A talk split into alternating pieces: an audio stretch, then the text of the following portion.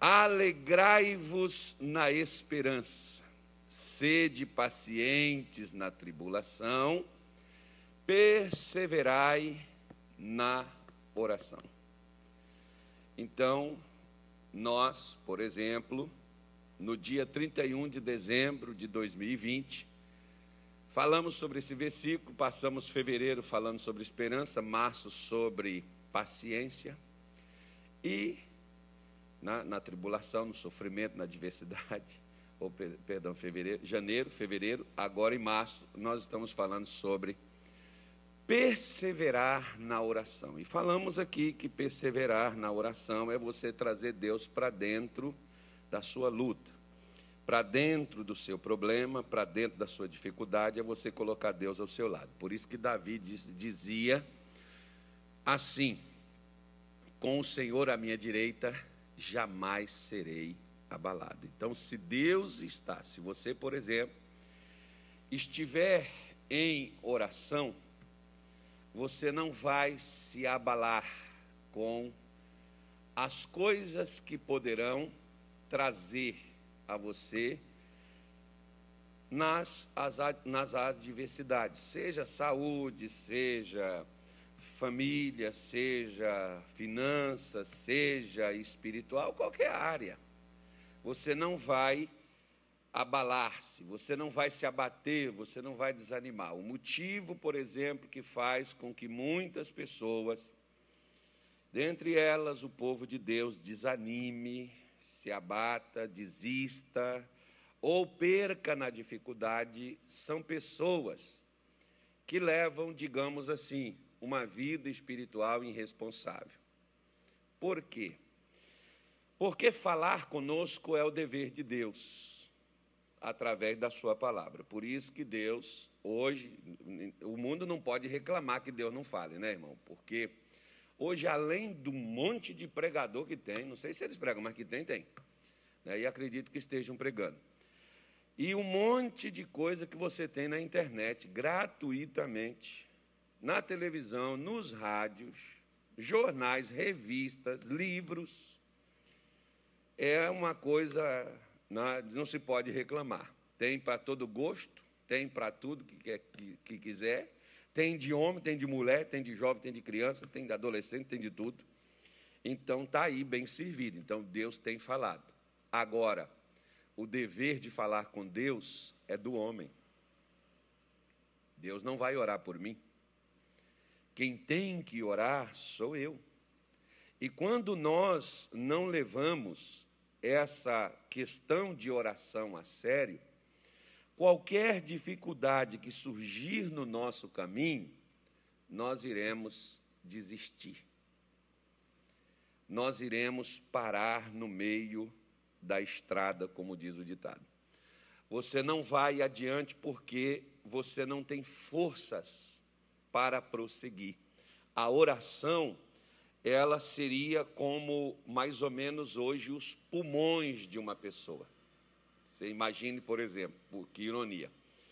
Esse vírus, por exemplo, qual é o primeiro órgão da pessoa que ele atinge? O pulmão, quando complica, né?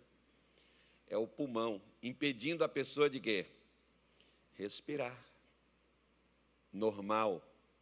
Né? E aí a pessoa vai precisar de uma ajuda para respirar. A mesma coisa é a oração. A oração você ganha vida quando você tem esta prática né, de orar sem cessar, sem parar, como, Jesus, como Paulo está dizendo aqui, persevere. Faça sempre constante, porque as pessoas, por exemplo, no passado, que nós vemos que elas fizeram história, elas estão na história porque elas entenderam que não era só receber uma visão, como Abraão recebeu de Deus, uma visão, várias, não foi só uma na realidade, mas recebeu a visão para sair de lá, de onde ele vivia, para ir para um lugar que Deus o mostraria. Como várias outras vezes, Abraão se posicionou diante de Deus através de oração. Abraão usou a oração para poder ajudar seu sobrinho Ló, quando esse, juntamente com a cidade de Sodoma, seria consumido pelo fogo, que Deus a submergeria. Mas Abraão usa justamente a oração para trazer livramento a Ló. Foi ele que, que, que ficou orando até que Deus deu escape para Ló e daria para toda a sua família. Infelizmente, perdeu a sua esposa porque eles não é, obedeceram. Mas que Deus deu escape, Deus deu. E deu por causa de quê? Deu por causa do próprio Abraão, que orou por ele. Como você vai vendo que oração foi o que Moisés utilizou quando Israel estava no deserto, além da, da jornada, da caminhada, do problema deles estarem passando pelo deserto, ainda foram atacados pelos Amalequitas e Deus, Moisés pega Josué, manda ele pegar os homens que sabiam lutar e que tinham como lutar, e eles vão para a frente da batalha enfrentar o inimigo, e Moisés sobe no alto para poder orar. E a Bíblia diz que quando Moisés orava, ele levantava suas mãos e ele orava, Israel prevalecia. Quando ele cansava e abaixava suas mãos, Israel perdia. Até que dois companheiros de Moisés, que estavam com ele no local, percebeu, porque às vezes as pessoas, elas têm dificuldade de perceber as coisas. Né? Os discípulos, por exemplo, eles perceberam que Jesus ele tinha sucesso na oração. E eles chegaram e disseram assim: ensina-nos a orar. Não foi, Jesus não chegou lá para eles e falou assim: ó, eu vou, Jesus só te ensina, irmão, embora você seja discípulo, Jesus só te ensina. Nós é que gostamos de perder tempo com qualquer um, né? mas Jesus não. Jesus, Jesus não chegou lá e falou assim: Eu vou ensinar vocês aqui como é que é que vocês têm que orar. Não, Jesus só ensina quando há interesse em você. Ele não lança pérola para porco, quer dizer, o porco ele não sabe o valor de uma pérola. Então, se você não sabe o valor das coisas espirituais, para que Jesus vai ensinar isso a você? Ou a mim, ou a qualquer pessoa. Né? Então, ah, os discípulos entenderam que quando você aprende a orar, quando você sabe orar, você tem êxito na sua oração. A sua oração funciona. Não é só aquela questão, ah, orar, abrir a boca, falar com Deus. Não. Existe a, a, a maneira correta da pessoa se posicionar em oração diante de Deus. E quando nós aprendemos e quando nós utilizamos isto, nós vamos ter êxito naquilo que nós fazemos. Infelizmente, às vezes, né, não é de hoje, não já é de muito tempo que muitas pessoas elas negligenciam, muito, muito do povo de Deus, cristãos, judeus, negligenciam a questão da oração nas suas vidas. Porque às vezes, oração não é apenas uma porta de escape para me tirar da dificuldade quando eu cair nela. Oração já é uma prática para evitar que eu caia aonde houver o precipício eu não vejo. Porque se você pegar, por exemplo, a oração que Jesus ensinou os discípulos a fazerem, eles deveriam estar sempre em oração para que quando o mal viesse, eles não fossem atingidos, pelo contrário, eles fossem livres do mal. E nós, na maioria das vezes, nós só oramos quando o mal nos atinge. Aí nós vamos para a igreja fazer campanha, aí nós levantamos de madrugada, aí nós fazemos corrente, aí vamos orar. E, e, e, o que é mais cômico, seria trágico, né? seria cômico se não fosse trágico. O que é mais cômico é que funciona e a gente não adota. Quando a pessoa vai para a igreja, faz uma campanha, a vida dela muda. Já para os felizes entender e falar assim: caramba, eu vim, orei e minha vida mudou. O que, que eu vou fazer? Eu vou continuar nesse negócio. Mas não. A gente relaxa. Aí quando a gente leva outra paulada, aí, não, vou, ó, daquela vez eu, eu fui, eu fiz e tal, vou fazer outra. Qual é o propósito agora, pastor? é assim, né? Como é que eu vou, vou, fazer de novo? Porque, olha, daquela vez eu estava com isso e isso, fiz aquela campanha, vim para a igreja, participei da oração, Né? Às vezes você não sabia nem orar, você não sabia nem o que dizer, mas você participou e Deus atendeu, respondeu, trouxe ali a resposta. E a gente depois, quando melhora a coisa, a gente diz assim, né, relaxou, deu uma parada, aí depois a gente volta todo rebentado de novo, porque se nós tivéssemos mantido a nossa prática na oração, seria dali para melhor. Então, quando o diabo, o diabo viesse quente, você já estava fervendo. Quando o diabo viesse com desânimo, você não se abateria. Quando ele viesse com as adversidades, você não recuaria, você não iria, porque o que, que acontece? Se, se, eu, se eu já estou arrebentado, se eu já estou quebrado, que é o que está acontecendo hoje com muita gente, por exemplo, o que, o que, que ocorre?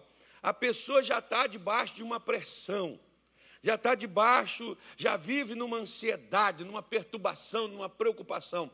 Aí vem uma desgraça dessa, o que, que o sujeito ele não tem força para lutar?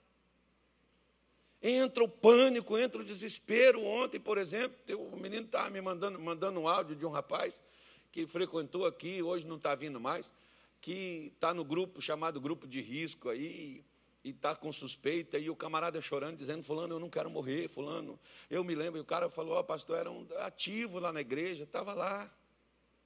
Olha o que aconteceu com ele? Parou.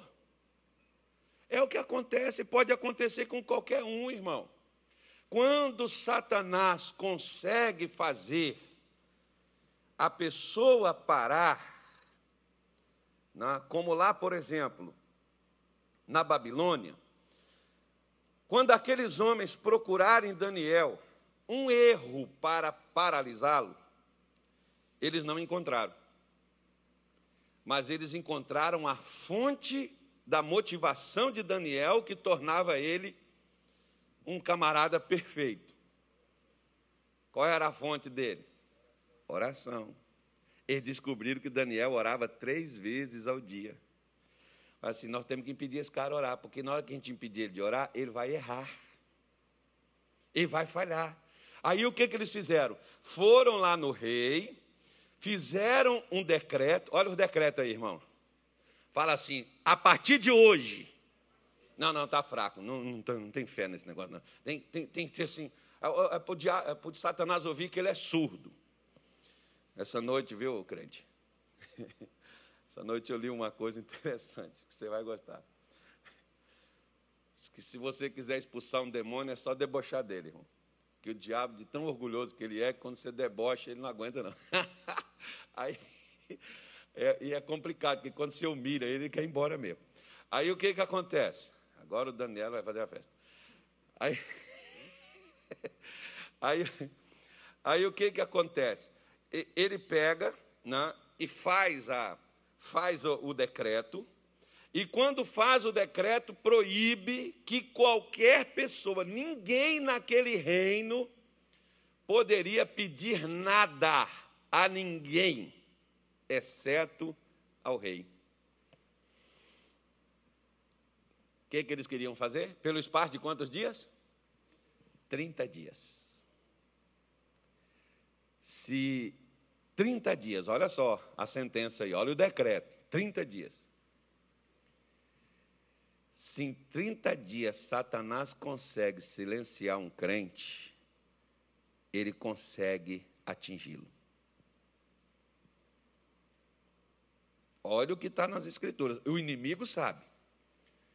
30 dias que ele fizer você parar é suficiente para ele poder te atingir, porque você está desprotegido, você está desanimado, você está cansado, você está abatido. Ali já virou um monte de conflito, um monte de coisas na sua vida e você não consegue mais reaver aquilo. Então, 30 dias é suficiente. Só que Daniel sabia que a fonte da sua firmeza, que a fonte da sua salvação, que a fonte da sua libertação, que a fonte da sua vitória era a oração. E o que que Daniel faz? Ele vai orar. E onde é que eles estavam? Lá no lugar onde Daniel orava, para ver. Pegaram Daniel e levaram para o rei. Pegamos esse cara. ele estava pedindo. Pegaram Daniel. Então presta atenção, que quando alguém for fazer campanha de Daniel, a campanha de Daniel é oração, viu, filho? Não é cova, não. Porque quando você é jogado na cova, você já tem que estar pronto para estar lá dentro e sair vivo de lá. Não é entrar lá esmulambado achando que lá você vai sair, não. Não, você já entra lá, você já, lá é só uma passagem. É só uma permanência de algum tempo. Não é o lugar de você viver. Aí o que, que, que eles fazem? Joga Daniel na cova dos leões. Os leões vão fazer o serviço porque estavam sem alimentar uma semana, estavam famintos. Comeram?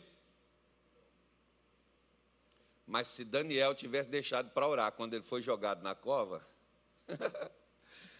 além dele já estar na cova, a oração dele seria de quê?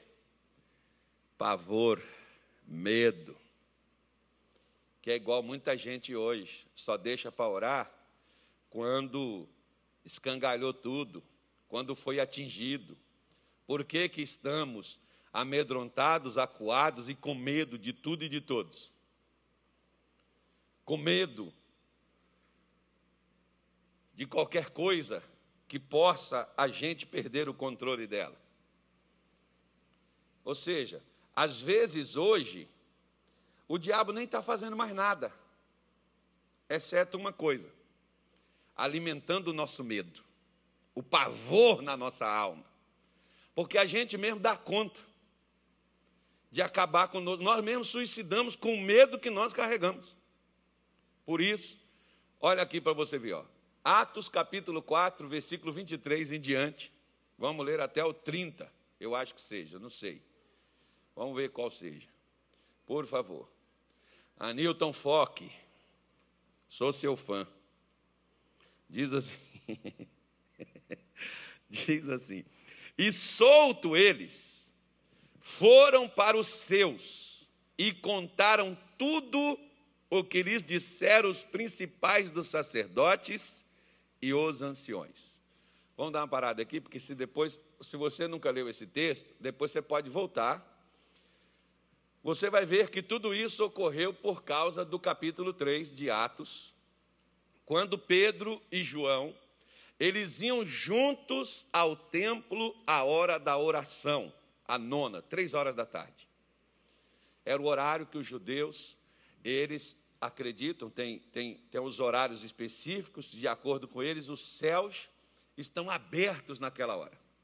Se você orar, na realidade, irmão, o céu abre quando você ora. Pode ser de manhã, de tarde, de noite, mas é o, é a cultura. Então, vamos respeitar a fé de cada um. Tem pessoas, por exemplo, que elas acham assim, pastor, eu, eu oro só quatro horas da manhã. Amém. Não se sinta incrédulo se você não ora quatro horas da manhã, irmão. Porque a pessoa que ora às quatro horas da manhã, às vezes ela não ora às cinco horas da tarde, ela não ora dez horas da noite, ela não ora é, seis horas da manhã, ela não ora ao meio-dia. Ou seja, as pessoas têm, ah, pastor, eu gosto de orar é meio-dia. Meio-dia que é a hora que a praga, que atinge aquele negócio e tal. Os judeus tinham essa prática de oração. Eles faziam, né, tem três horários, por exemplo, que eles acreditam que os céus está aberto naquela hora que você orar. Existe um, como diz assim, aquele pessoal que tem aquelas coisas, aquelas crenças, o portal abriu, aí eu entro. Aí, três horas da tarde, era um desses horários e os discípulos foram, iam junto, o povo estava lá no templo, adorando a Deus, e Pedro e João estavam indo para lá. Encontraram um paralítico, tinha mais de 40 anos, ele era, né, desde o ventre, ele era paralítico, era coxo, e Pedro chega lá, aquele homem pede uma esmola, e Pedro, ao invés de dar uma esmola, dá para ele uma cura. E aquele homem entra saltando, pulando, louvando a Deus. E eles vão, e a pessoa, o negócio contagiou, e os caras, o negócio, quando o negócio acontece, a notícia chega longe, e os camaradas temendo, pô, nós matamos o chefe desses caras. Para acabar com essa coisa. Agora esses caras vêm aí e fazem esse negócio. Nós temos que parar essa coisa. Porque, irmão, uma coisa eu posso, infelizmente, admitir para você que Satanás conseguiu matar a obra de Deus na humanidade, no Brasil e no mundo. Por quê? Por causa do medo que os crentes têm de Deus fazer coisas extraordinárias. E o medo é justamente parar de orar. Na realidade, o inferno fez, matou a igreja, a igreja está hoje levantando das cinzas e tendo que recuperar o que perdeu, porque passou muito tempo cuidando de muita coisa e esquecendo daquilo que a alimentava de verdade, que não era só a palavra, era a oração. Deixamos a, a, oração de lado e só ouvimos palavra, e ouvimos, e ouvimos, seminário, não sei o quê, mas não sei o quê, aquela coisa toda, estudamos, lemos, não sei o quê, mas não oramos. Não temos a força, não temos a capacidade de resistir. Os homens de Deus sempre souberam disso. Nós é que largamos para lá. Só ficamos com confissão positiva e esquecemos de orar. E aí foram lá, pegaram Pedro, pegaram João e puf, na cadeia. E iam matá-los. Mas as pessoas, não, peraí, olha, aconteceu uma coisa sensacional, fenomenal, e não, vai soltar os caras assim. E foram para cima deles, porque político, irmão, só tem medo de uma coisa. Sabe de quem que é? Do povo. Só que o povo, às vezes, até, a, a, hoje o povo de Deus diz assim: não, nós não temos que mexer nessa coisa. Depende. Depende. Nós não temos que pegar pau e pedra e ir para a rua. Mas a gente tem que entender o que, que espiritualmente também acontece nesse país, irmão. Os crentes naquele tempo sabiam. Aí o que, que acontece? Eles vão presos e a pressão popular fez com que eles fossem soltos. Mas antes deles serem soltos, falaram assim: passa aqui primeiro. Chegaram lá e falaram para eles: ó, nós vamos soltar vocês. Mas vocês estão proibidos. Olha o decreto aí, ó. Vocês estão proibidos. Lembrando, gente, que eu não estou mandando ninguém desobedecer decreto, não, tá? Eu só estou mostrando para você que é como as coisas fazem. Os discípulos também não, não, não desobedeceram na, na hora, não. Eles foram desobedecer depois. Mas não desobedeceu eles em si. Mas foi lá para outro canto. Aí eu já vou explicar. Aí os discípulos pegaram e saíram dali atemorizados. Por quê? Porque você acha que eles não falaram assim? Nós penduramos o chefe de vocês na cruz. Vocês querem também? Se vocês forem pregar, falar desse nome, vocês estão perdidos, vocês estão ferrados, é o fim. Próxima vez que nós prendermos vocês, já era. Era nada, irmão, que se o povo fosse lá de novo, eles teriam que tornar soltar outra vez. Porque só tem medo do povo. Então o que, que aconteceu? Ameaçaram eles. Eles saíram de lá, e na hora que você recebe uma ameaça,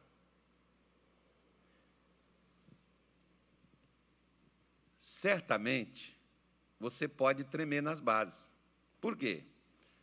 Nós somos de carne e osso. Se você cortar seu dedo aí, vai sair sangue. E somos de carne e osso, e nós temos uma alma, nós temos sentimentos.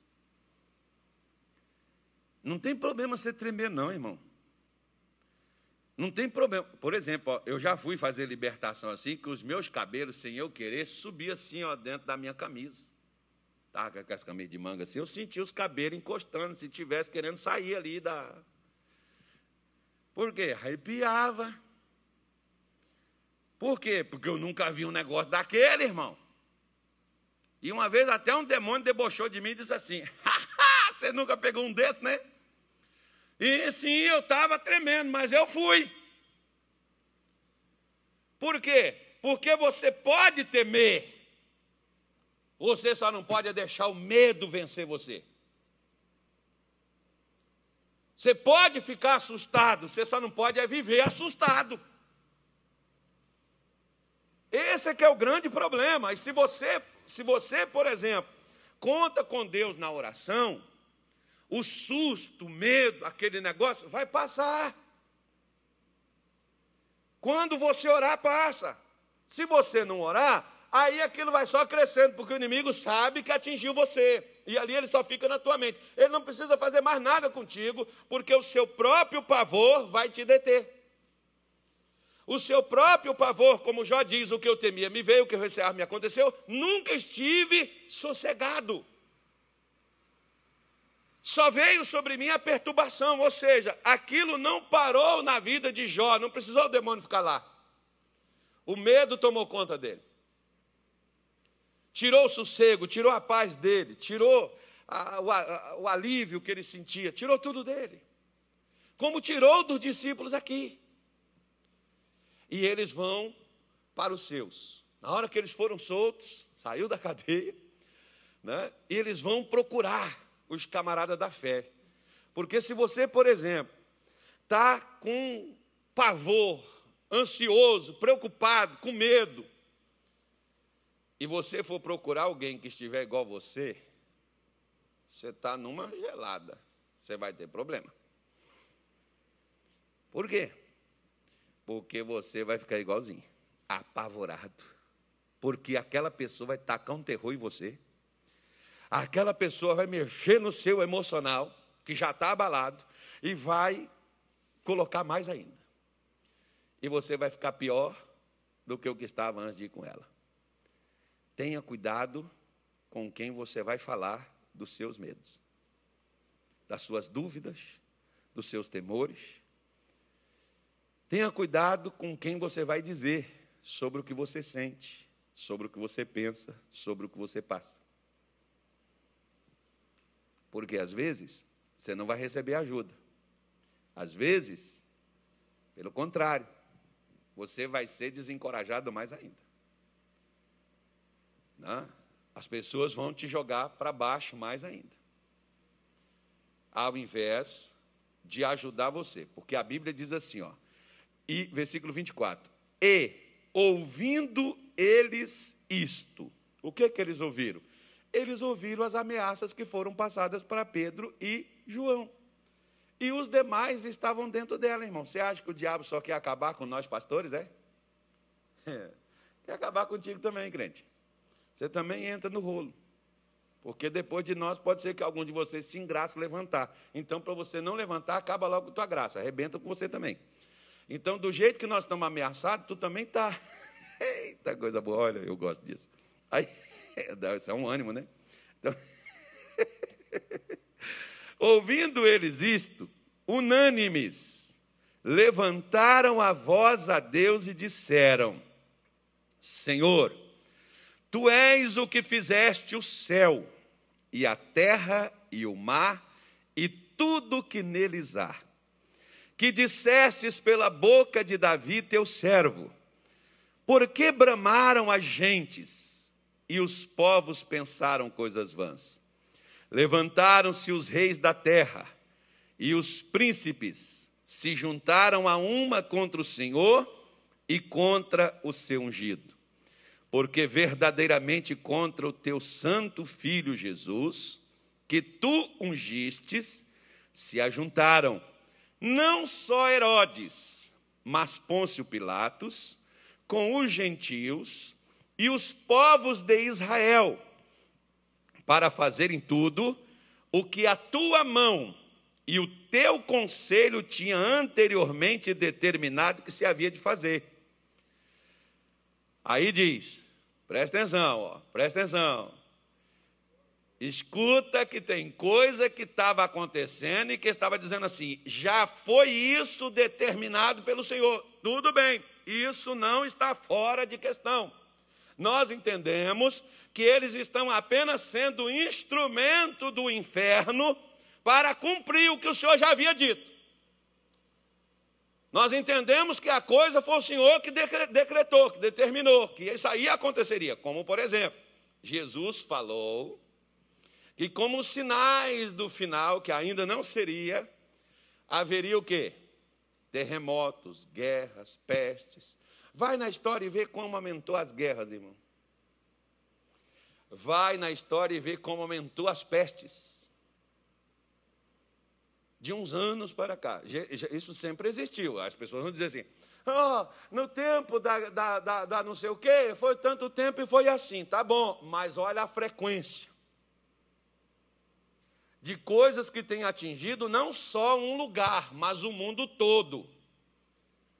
Dá para a gente poder perceber, por exemplo, né, muitas coisas que surgiram ultimamente, isso é um sinal para a gente. Ou seja, Jesus falou, está dentro dos scripts, tá, gente? Não tem nada fora do controle, não. Isso vai acontecer mesmo. Só que ele diz assim: não temais. Eu gosto quando Jesus fala isso. Ele está falando assim: ó, eu vou abalar o negócio, a terra vai chacoalhar, mas vocês ficam tranquilos que o barco não vai partir, nem vocês vão cair no oceano. Opa, glória a Deus. Dá bem, né? O negócio vai, o fogo, vai pegar fogo, mas não, não vamos queimar no fogo. Olha que benção. mas nós vamos ver o fogo queimar. Aí, aí eles estão aqui falando, Senhor, nós sabemos que eles levantaram, que eles fizeram isso, e isso porque o Senhor já tinha determinado isso antes. Nós não estamos reclamando, não estamos tratando desse assunto. Nós queremos tratar de uma outra coisa. Por quê? Porque Herodes levantou, Pilatos levantou, os gentios se levantaram, os judeus religiosos se posicionaram contra eles. E o que que eles estavam sentindo naquela hora? desânimo, medo. Por quê? Porque eles foram ter o real teor do que acontecia e que eles não estavam suficientemente prontos para enfrentar tudo aquilo com coragem. E com medo, ninguém vence nada. Eu já disse para você que o medo é uma paralisia é uma anestesia que o cidadão recebe e ali ele não consegue reagir. Eles estavam orando para Deus e dizendo: tudo isso nós entendemos que é necessário, que o Senhor já disse que iria acontecer. Então, meus irmãos, não é para a gente olhar para as situações da vida, para os problemas, e a gente falar assim: ah, mas por que está acontecendo isso? Jesus está dizendo assim: ó, você está no meio dessa balbúrdia, eu quero que você vença aí no meio, que você cresça aí dentro. Eu quero que você mostre para os outros que é possível você ser feliz no meio de toda essa confusão. Mas a gente pensa que não, não, tem que dar, tem que dar tudo, olha, maravilha, 100%, aquela coisa assim, o nosso redor assim, tudo bonitinho, tudo limpinho, aquele negócio, sabe, pastor? Pois é. Eles, quando foram com Jesus, e Jesus foi pego, o que aconteceu com eles, irmão? Todos eles fugiram. Agora eles não estão querendo pegar Jesus, estão querendo pegar eles. O diabo não está querendo Jesus agora, o diabo está querendo eu e está querendo você. Olha que ajuda que eu estou lhe dando. Ele está querendo pegar a gente agora. E aí o que, que acontece? Eles oram dizendo assim, olha, versículo 29. Agora, pois, ó Senhor, olha para as suas ameaças e concede aos seus servos que falem com toda a ousadia a tua palavra. O que, que, que, eu falei com você que eles estavam? Medo. A prova está aqui. O que, que eles estão pedindo? ousadia. Ousadia é coragem, irmão. Trepidez. Eles estão dizendo assim: Senhor, nós não queremos calar, não. Nós não queremos desistir, não. Nós queremos falar. Mas o problema é que eles falaram com a gente que se nós falarmos, vão matar. E nós não com coragem de enfrentar esse negócio agora, não, Senhor, porque você pode ver, por exemplo, que o diabo. o diabo é sem vergonha. O diabo disse para Deus acerca de Jó, quando ele pediu a segunda vez para poder tocar em Jó e tirar a sua saúde, ele disse assim: pele por pele, dente por dente, tudo que o homem tem, ele dará pela sua vida.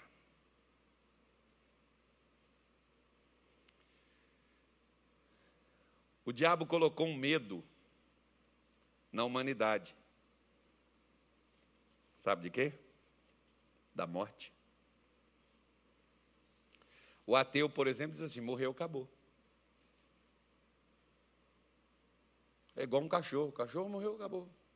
O cachorro não ressuscita, né? Tem espírito, só tem alma. É uma alma vivente. Nós não. Nós não acabou. Morreu, agora é que está vivo mesmo.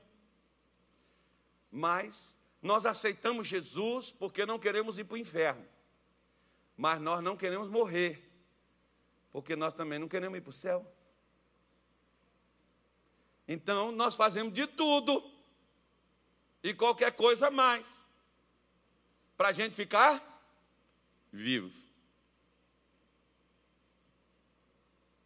Para a gente continuar vivendo. Por isso que quando nós temos uma ameaça que pode custar a nossa vida, a gente fica apavorado. Você vê, por exemplo, uma pessoa quando ela recebe um diagnóstico de um câncer terminal, que não tem mais tratamento, que não tem mais medicamento, como é que a pessoa age? Como é que a pessoa fica? Você pega, por exemplo, as pessoas, quando pega esse essa mamoninha, a pessoa não sabe se ela vai viver ou se ela vai morrer, se ela vai piorar, se ela vai sentir. Mas o medo dentro dela não é os pulmões. Eu cheguei na casa do meu, do meu enteado e ele estava com a mão no coração, assim, segurando a mão assim. E já estava respirando assim fundo. Eu olhei para ele e na hora eu até ri. Falei, o que é, rapaz? Meu coração sentindo. O que você sentiu? Tá, eu falei, tá, o que, o que você fez que você foi sentir isso? Aí ele foi me contar. Aí eu fui abrir a Bíblia e preguei para ele e fiz uma oração e disse assim: vai no médico, ele vai te dizer que você não tem nada, só para tirar da sua cabeça que isso não é o seu pulmão que está assim. Algumas pessoas, é claro, de fato, afeta. E há como reverter. A Bíblia diz que quando levantar contra você o espírito do governador, não deixe o teu lugar, porque a calma desfaz grandes erros. Aí o que, que aconteceu? Ele foi no médico, chegou lá no médico, o que, que ele ouviu do médico? A mesma coisa que eu já tinha dito para ele. Mas como eu não sou médico, né, irmão? O, o que estava fazendo ele sentir aquilo dali? A sua alma, o medo, o pânico, o pavor. Não era a mamoninha que estava causando aquilo. Era ele. A ansiedade, a preocupação, ela estrangula a pessoa. Tem muita gente, por exemplo, sendo internada com falta de ar e a ansiedade não é, não é problema nos pulmões. Ansiedade é medo de, se, de, de ter que ser entubado, é medo de passar mal e não ter uma vaguinha, não ter fila, não sei o quê, e as pessoas botam aquele negócio e todo mundo fica alardeado. Mas quantas pessoas pegam essa coisa e ficam dentro de casa sentado e não sente nada? Mas as pessoas não pensam assim. Ela pensa que ela vai precisar da UTI, ela pensa que ela vai precisar do remédio, que ela vai precisar do hospital. E aquilo já fica na cabeça, não tem vaga, tudo cheio, UTI, não sei, e a pessoa fica pesquisando. Onde é que tem vaga? Onde é que tem isso? Onde é que tem aquilo? Entra dentro, como outras coisas. A pessoa, a pessoa vai pesquisar. E aqui os discípulos estão dizendo, Senhor, nós estamos com medo de falar. Para ser verdade, ser sincero com o senhor, do jeito que eu estou, eu não falo. Tem coragem não. Se o senhor não agir, se o senhor não fizer alguma coisa para dar a gente coragem para a gente poder fazer, eu não vou falar mais não. E estão pedindo, concede, dá aos seus servos a ousadia para falar de tua palavra. Aí ele diz, versículo 30: Enquanto estendes a mão para curar, e para que se façam sinais e prodígios pelo nome de seu santo filho Jesus, e Tendo eles orado, moveu-se o lugar em que estavam reunidos e todos foram cheios do Espírito Santo e anunciavam com ousadia a palavra de Deus. De que, que você está cheio, irmão? Quando você está cheio do Espírito Santo, você tem coragem de falar e de fazer. Quando você está cheio de dúvida, está cheio de medo, está cheio de preocupação, você não fala. Pelo contrário, você cala, você silencia. E o seu silêncio pode estar custando um alto preço, não só para você, mas para tantas pessoas que poderiam estar ouvindo o que você tem a dizer. Essa é uma hora, por exemplo, em que nós cristãos deveríamos ter necessidade de procurar uma pessoa que está passando por esse momento aí e pegar o telefone no mínimo dessa pessoa e estar tá ligando para ela duas ou três vezes por dia, para encorajar ela, para animar ela, para orar com a pessoa. Esses tempos atrás, por exemplo, tem um irmãozinho aqui da igreja, a mulher dele me ligou, eu não sabia. Ela me ligou, falou, pastor, meu marido está em casa, usando o respirador aqui em casa, o pessoal montou aqui um, uma home care aqui. E ele está aqui, mas ele está com 70% do pulmão dele está tomado. E não está recuperando. E, pastor, quando o pessoal chega aqui, parece que o espírito da morte entrou na minha casa. E eu comecei a pregar para ela, orar com ela, orei por ele. No outro dia ela disse assim: Olha, pastor, meu marido foi para o hospital. Eu falei: Não tem problema não. Ele foi, mas vai voltar. No outro dia, todos os dias, eu, eu ligava com ela, conversava com ela, passava uma mensagem, perguntava como é que estava. E depois passou uns oito dias. O marido dela saiu do hospital. Voltou para casa. E ela falou comigo assim: se não fosse o que o Senhor falou comigo, eu não sei como é que eu faria para poder ter passado pelo que nós passamos aqui.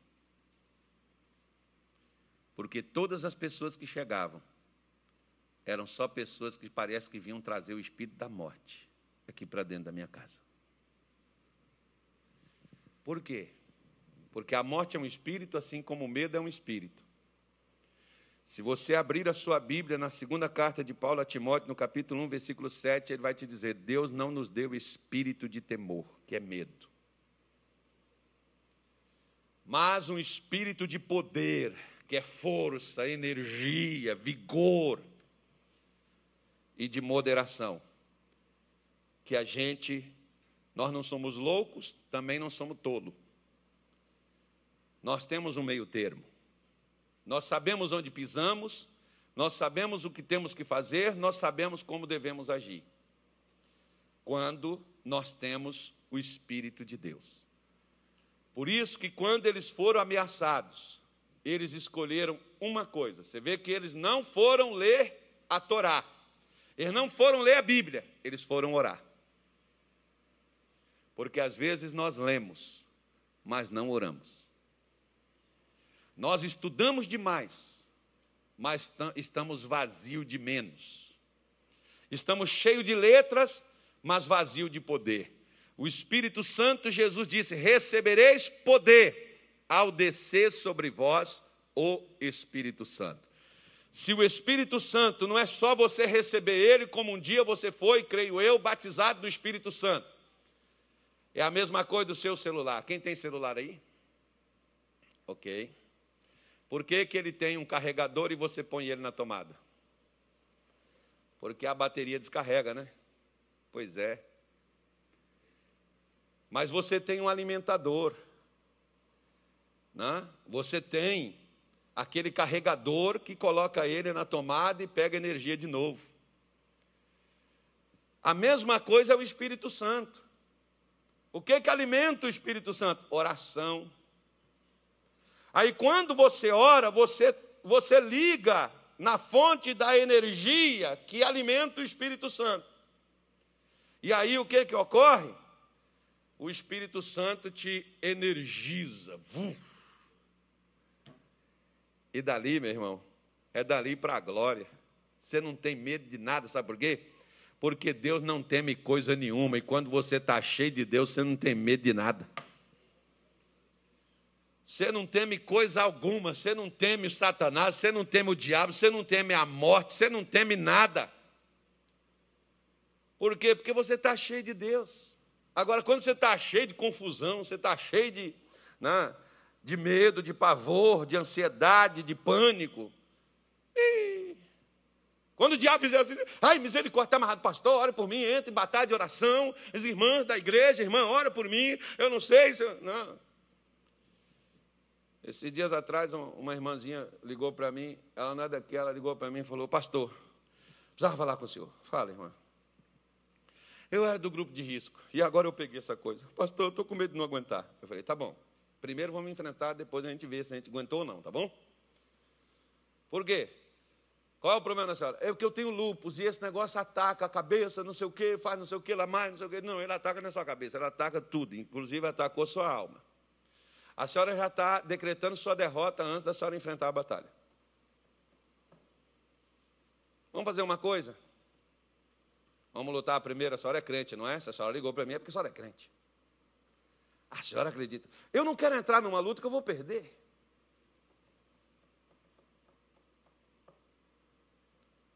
Ela foi, falou comigo anteontem, ela saiu do hospital, está livre. Venceu. Podia ter morrido. Por que ela não morreu?